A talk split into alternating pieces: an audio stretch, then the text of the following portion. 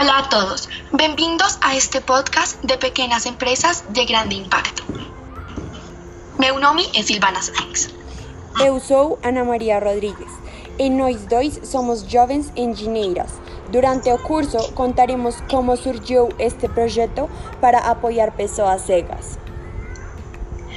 Também contaremos um pouco sobre essa população. Uma das principais razões para a criação deste letreiro foi que percebemos a qualidade de vida que uma pessoa cega tem e queríamos improvisar para torná-la muito melhor. Uma vida cega é muito difícil. Hoje tem de parar de fazer muitas coisas para sua própria segurança e outros dois, como deixar de dirigir, não ir a um shopping ou cinema, como uma empresa uma pessoa para cuidar disso. Esa pessoa perde toda a súa autonomía e independencia. Pasa a depender de alguén para realizar a maior parte das actividades diarias. E, embora aínda existe un sistema para cegos, ele non atende as súas necesidades e non lles dá unha boa cualidade de vida, que eles merecen. Agora vamos a explicar como a sinalización criada pode ajudar os cegos da cidade pois os ajuda a atravessar ruas com semáforos sem a necessidade de acompanhante ou seu guia. Além disso, essa sinalização evitará que essa população vulnerável seja a vítima de um acidente e, finalmente, essas pessoas não se sentam discriminadas. Pelo contrário, se sentam mais incluídas. Em primeiro lugar, este dispositivo vai ser de tamanho médio, com altura padrão para que qualquer cego tenha acesso. Esta sinalização será sincronizada com o semáforo para que seu funcionamento seja correto.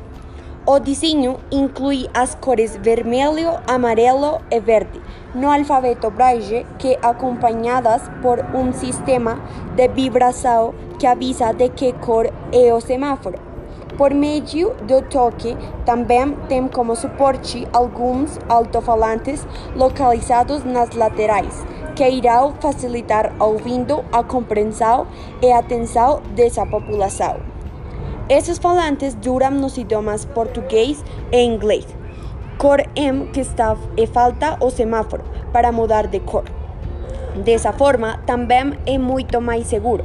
Este proyecto fue criado analizando todos los detalles para que la población se sienta confortable y segura a utilizarlo.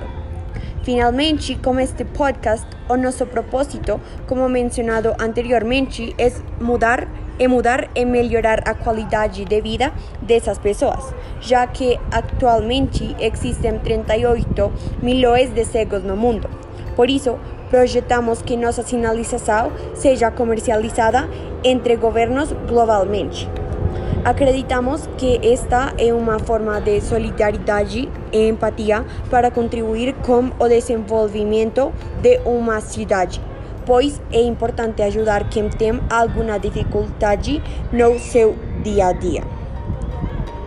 Obrigada, meninas, por terem estado aqui no nosso programa. Vocês têm uma ideia incrível, mas acham que esse projeto beneficia a população em geral ou só os cegos?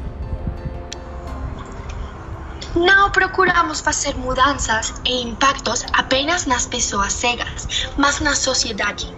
Nós queremos mostrar à sociedade que uma pessoa, pessoa cega não é inválida e que com a tecnologia e sinalização corretas pode ter a mesma qualidade de vida que as demais pessoas e fazer as mesmas coisas e trabalhos.